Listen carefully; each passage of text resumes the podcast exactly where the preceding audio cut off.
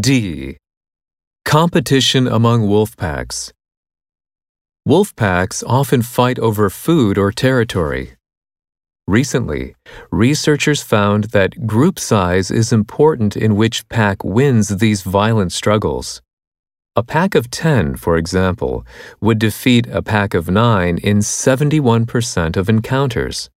One may wonder then why many packs have fewer members. One likely reason is that the most efficient size for hunting a species of deer called elk is just four wolves. Pack sizes seem to represent a balance between hunting efficiency and the number needed for fighting.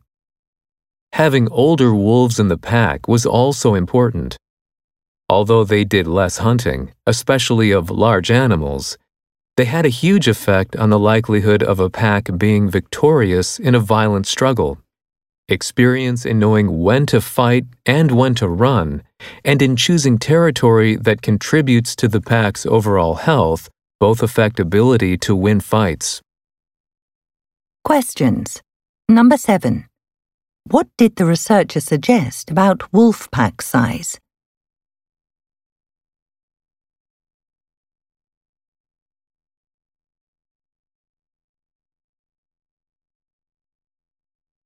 Number 8. What did the researchers discover about packs with older wolves?